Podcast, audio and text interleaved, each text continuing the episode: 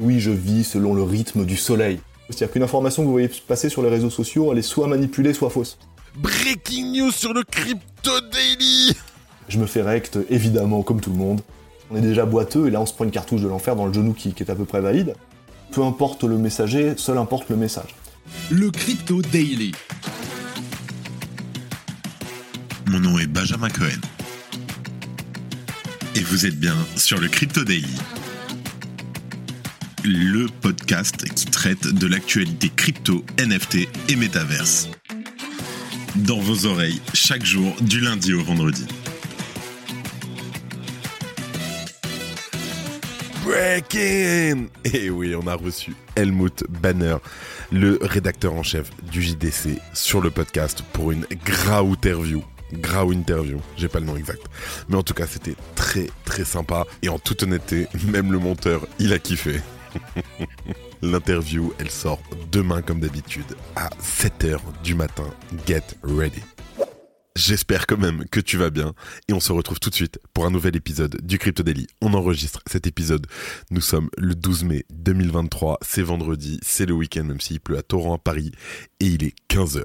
On commence par la news qui a mis beaucoup de gens en sueur hier. Je sais que tu en as entendu parler. La blockchain Ethereum a rencontré un problème empêchant temporairement les blocs d'être validés correctement. Alors attention, la blockchain ne s'est pas arrêtée, mais on ne pouvait plus faire de transactions.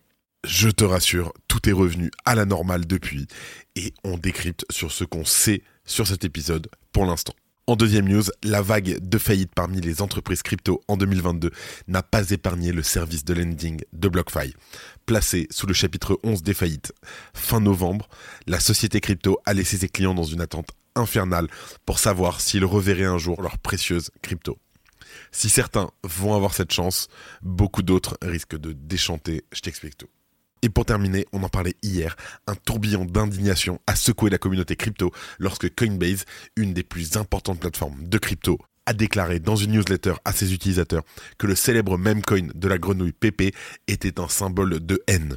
Cette affirmation a immédiatement suscité un tollé, incitant les fervents défenseurs du Pepcoin à appeler à boycotter l'exchange. Face à cette situation, Coinbase n'a pas eu d'autre choix que de grenouiller habilement et s'excuser. Pas mal le jeu de mots. Mais avant tout ça, et comme d'habitude, Simon, mets-nous la musique. Here comes the money. Here we go. Et on continue sur de la baisse, c'est magnifique, on adore. C'est rouge encore, ça tabasse, moins 4% sur Bitcoin à 26 500 dollars, moins 9% en 7 jours, ça picote. Ethereum, moins 3% à 1770 dollars, moins 6% sur la semaine. Le BNB, qui suit à 306 dollars, le XRP plus 1%, le Cardano plus 1,5%. Pourquoi? Je ne sais pas et on s'en fiche. Le Dogecoin en légère baisse, le Solana légère baisse, enfin voilà, mais ça reste une semaine un peu dégueulasse. hein. Pour info, le Matic sur la semaine, moins 13,5% et le PP, moins 50% sur la semaine, voilà, divisé par deux. Hop là, c'est normal, c'était à prévoir. Let's go, on n'a pas le temps, on passe aux news. Et on commence par la blockchain Ethereum qui a cessé de finaliser les blocs. Allez, je t'explique. Alors, au moment où on enregistre, le 12 mai 2023 à 15h, la cause précise n'a pas encore été communiquée. Mais pendant une trentaine de minutes, la blockchain Ethereum a rencontré un problème empêchant les blocs d'être finalisés. Alors, il est important de préciser, je le dis, je le répète, que la blockchain ne s'est pas arrêtée. Arrêtez de dire la blockchain elle est cassée et tout. Non, la blockchain n'est pas cassé. Seulement, durant trois époques, la couche de consensus a subi un bug similaire à ce qui est qualifié de fuite d'inactivité. Alors, tout simplement, la blockchain s'est comportée comme si de nombreux validateurs étaient d'un coup hors ligne. Ce n'était pourtant pas le cas, mais le fait en fait que pendant cette période, un nombre limité d'attestations ont été délivrées par les validateurs, ça a piqué. En tout cas, quelques dizaines de minutes plus tard, les blocs ont recommencé à être finalisés, marquant la fin de cette brève interruption. Les développeurs d'Ethereum ont résolu les problèmes de finalisation et une enquête sur la cause profonde de la panne est en cours. Alors, l'événement sert de rappel frappant de l'importance de la diversité des clients et de la décentralisation dans l'écosystème blockchain et bien sûr de la nécessité d'un durcissement continu de chaque vecteur, comme l'a déclaré le bien connu superfees.eth. Pour fonctionner, la blockchain Ethereum est divisée en deux piliers. La couche d'exécution, qui permet notamment aux transactions de s'effectuer, et la couche de consensus qui assure la conformité des blocs. Pour ces deux piliers, les validateurs peuvent utiliser différents logiciels appelés des clients. L'Ethereum Foundation encourage les validateurs à diversifier les clients utilisés de façon à ce que si un bug survient, la blockchain continue de fonctionner normalement. Et malheureusement, spoiler, les logiciels utilisés pour la couche de consensus sont correctement diversifiés, mais pour la couche d'exécution, le client GETH, GET, est bien trop représenté. Et ça, c'est difficile. Pour info, GET, c'est près de 61% des validateurs qui sont dessus, là où euh, Nethermind, le deuxième, est à 17%, et voilà. Et le troisième à 10%. Et comme aucun client de la couche de consensus n'est utilisé par plus de 50% des validateurs, le bug de cette nuit n'a pas pu causer un arrêt de la blockchain ou un fork de celle-ci. Si tant est bien sûr que le problème vienne bien d'un des logiciels utilisés. Dans cette éventualité, Superfis précise que ce problème de fuite d'inactivité aurait même pu être évité si aucun logiciel ne représentait plus de 33% des validateurs. De son côté, Terence Tsao a indiqué qu'un problème avait été identifié sur le client Bien que nous ne puissions pas dire à l'heure actuelle si c'est bien la source de l'arrêt de validation des blocs. Le plus important dans l'immédiat, c'est que tout est rapidement revenu à la normale et qu'aucun validateur n'a été slashé durant cet épisode. Je te rappelle, le slashing intervient pour ponctionner une partie des Ethers stackés lorsque les validateurs n'effectuent pas le travail correctement. En tout cas, un rapport détaillé de ce qui s'est passé devrait être fourni très prochainement par l'équipe de développement et on reviendra sur ces informations dès qu'on en sait plus. Si tu aimes le daily, une note et un commentaire nous aident énormément. Aussi, si tu ne veux rien rater de l'actualité, abonne-toi.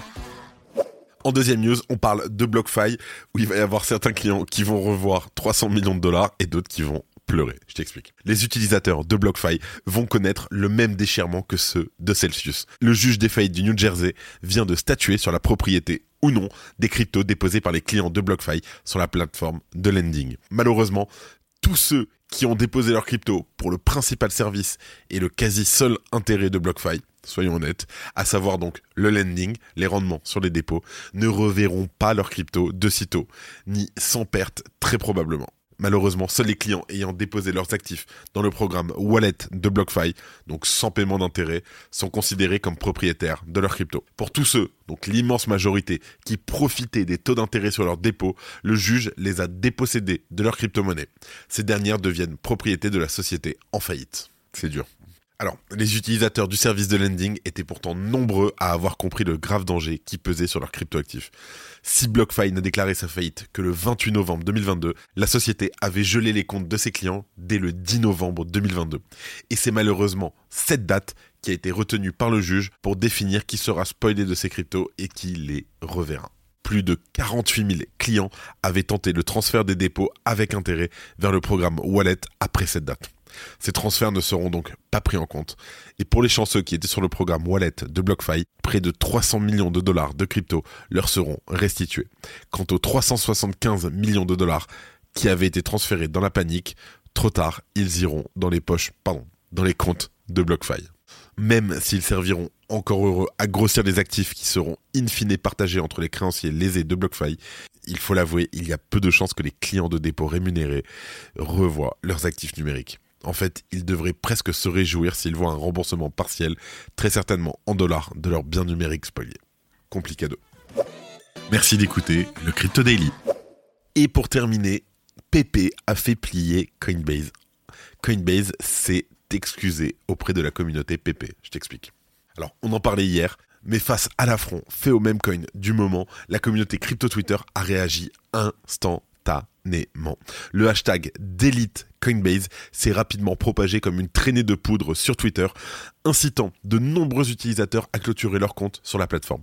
Certains ont souligné que PP n'était nullement un symbole de haine, mais plutôt un mème populaire utilisé de manière ludique au sein de la communauté crypto. Ludique.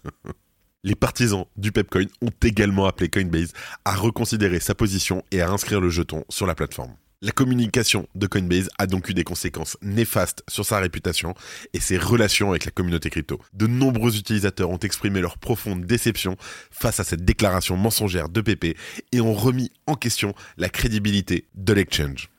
Certains ont choisi de transférer leurs fonds vers d'autres plateformes telles que Gemini afin de manifester leur mécontentement. On a vu d'ailleurs plusieurs milliards de dollars partir de Coinbase pour aller sur Gemini, sur la blockchain directement. Une controverse qui met en évidence la sensibilité qui entoure les symboles et les mêmes dans l'univers crypto, soulignant l'importance pour les entreprises de communiquer de manière responsable et précise pour éviter aussi bien le FOMO que le FUD. Nous avons merdé et nous sommes désolés. Hier, nous avons partagé un aperçu de la pièce PP pour fournir une image factuelle d'un sujet tendance. Cela n'a pas fourni une image complète de l'histoire du même et nous nous excusons auprès de la communauté. Face au scandale et avant de se transformer en crapaud, Paul Griwal, le directeur juridique de Coinbase, a présenté ses excuses officielles via Twitter. Face à l'erreur de communication évidente, il a reconnu que Coinbase avait commis une bourde monumentale en qualifiant PP de symbole de haine. Griwal a tenté d'expliquer que Coinbase cherchait simplement à fournir des informations objectives à ses utilisateurs concernant la récupération du même par certains groupes d'extrême droite. Toutefois, cette tentative d'explication n'a guère réussi à calmer la fureur des utilisateurs. Face à une communication anodine qui se voulait être un message de prévention pour ses utilisateurs, Coinbase se retrouve donc à faire des pieds et des mains pour tenter de renouer avec la communauté PP une péripétie qui aurait pu être facilement évitée compte tenu des tracas que cause la régulation américaine à la plateforme crypto en ce moment. En tout cas, ça devrait se calmer pendant le week-end. Allez, let's go, on passe aux news parce que moi j'ai envie de partir au week-end. Les actualités en bref avec notre partenaire Bean Crypto. Merci à eux. Elon Musk a annoncé hier qu'il a choisi une nouvelle PDG pour diriger Twitter qui prendra ses fonctions dans environ 6 semaines. Bien que l'identité de la nouvelle PDG n'ait pas été confirmée, Musk a laissé entendre qu'il s'agissait d'une femme, alimentant les spéculations sur l'ancienne directrice de l'exploitation de Meta, Sheryl Sandberg. Musk restera impliqué en tant que président et CTO de l'entreprise. Un citoyen français de 21 ans a été condamné à 18 mois de prison et à 3,4 millions de dollars par un tribunal marocain pour utilisation de crypto considérée comme illégale dans le pays. Le jeune homme, Thomas Closy, a été accusé de fraude pour avoir accepté un paiement en bitcoin d'environ 437 000 dollars pour une voiture de luxe. Les avocats de Dokwon et de son associé proposent une assignation à résidence moyennant une caution de 400 000 dollars chacun. Les deux ont été arrêtés en mars pour utilisation de documents falsifiés et malgré les demandes d'extradition des États-Unis et de la Corée du Sud, ils seront probablement d'abord jugés au Monténégro. Le procès criminel devrait commencer d'ailleurs le 16 juin. Changpeng Zhao, aka Sisi, fondateur et actionnaire majoritaire de Binance US, étudie des stratégies pour réduire sa participation dans l'exchange. Cette réflexion a commencé depuis l'été dernier, avant que la CFTC ne porte plainte contre la plateforme. Selon les rapports, les dirigeants de Binance US pensent qu'une réduction de la participation de Zhao pourrait améliorer la réputation de l'entreprise auprès des régulateurs US. Et oublie pas la Grauterview demain à 7h avec Helmut Banner. Merci d'avoir écouté le Crypto Daily. Abonne-toi pour ne rien manquer de l'actualité crypto, NFT et métaverse. Et retrouve-nous sur Twitter et LinkedIn pour plus d'actualités exclusives. Comme chaque semaine qui se termine, je tiens à remercier une nouvelle fois toute l'équipe du Crypto Daily. Merci à Quentin, Simon, Gabriel et Arthur. Je crois que j'ai tout dit. Fais attention à toi et à lundi pour un nouvel épisode. C'était Benjamin pour le Crypto Daily. Merci et à très vite.